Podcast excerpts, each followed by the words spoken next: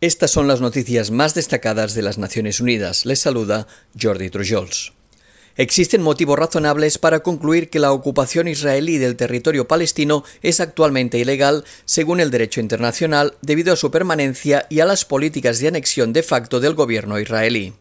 Esa es una de las principales conclusiones del primer informe a la Asamblea General publicado por la Comisión Internacional Independiente de Investigación de las Naciones Unidas sobre el territorio palestino ocupado.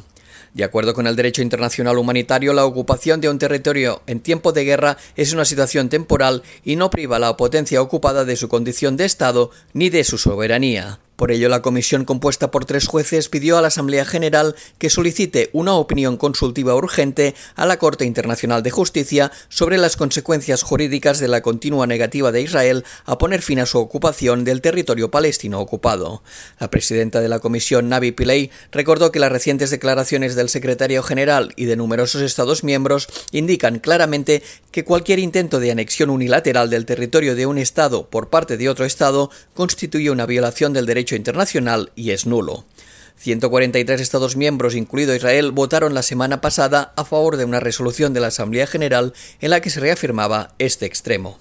Con la actual escalada de conflictos violentos y de retrocesos de los logros conseguidos durante generaciones en materias de derechos de la mujer, la agenda de las mujeres, la paz y la seguridad está más lejos que nunca de lograr sus metas, indica un nuevo informe del secretario general de las Naciones Unidas. Según el estudio, el marcado deterioro de la paz y la seguridad a nivel mundial genera un gran sufrimiento y tiene efectos negativos particularmente para las mujeres y las niñas de los países afectados por conflictos. De acuerdo con la información disponible, los acuerdos de paz son más sostenibles cuando hay mujeres en las mesas de negociación. Sin embargo, la participación de las mujeres en las negociaciones por la paz es cada vez menor. El informe destaca algunas recomendaciones para una mayor participación de la mujer en las cuestiones relacionadas con la paz, incluida la especial atención a la necesidad de proteger mejor a las activistas mediante un apoyo político expreso, permanente y visible, y una mayor apertura a la inclusión y la participación de las mujeres en todos los aspectos de la paz. En paralelo al lanzamiento del informe, el Consejo de Seguridad de la ONU dedicó hoy una sesión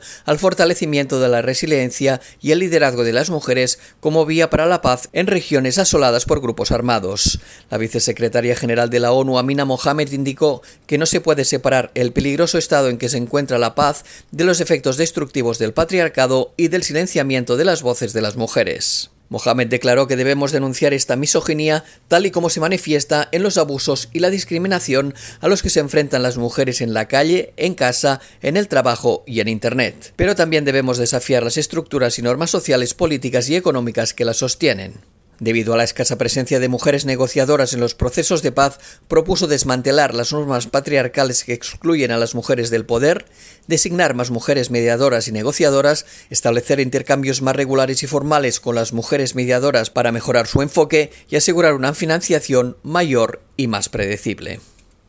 El relator especial de la ONU sobre la situación de los derechos humanos en Afganistán afirmó hoy que el país sigue sufriendo una grave crisis y que es necesario que todas las partes actúen urgentemente para evitar un mayor deterioro de la situación. Tras una visita de 12 días a Afganistán, Richard Bennett destacó que la mayoría de las partes interesadas le expresó su grave preocupación por la desesperada situación de las mujeres y las niñas, el aumento de los ataques a los lugares de culto, las escuelas, los sistemas de transporte y las comunidades minoritarias. El experto se reunió con autoridades de facto de alto nivel y les instó a tomar medidas de manera inmediata para resolver los problemas, sobre todo los derechos de las mujeres y las niñas y concretamente sobre la educación secundaria de las adolescentes, la necesidad de una estructura de gobierno inclusiva y la rendición de cuentas para todas las partes.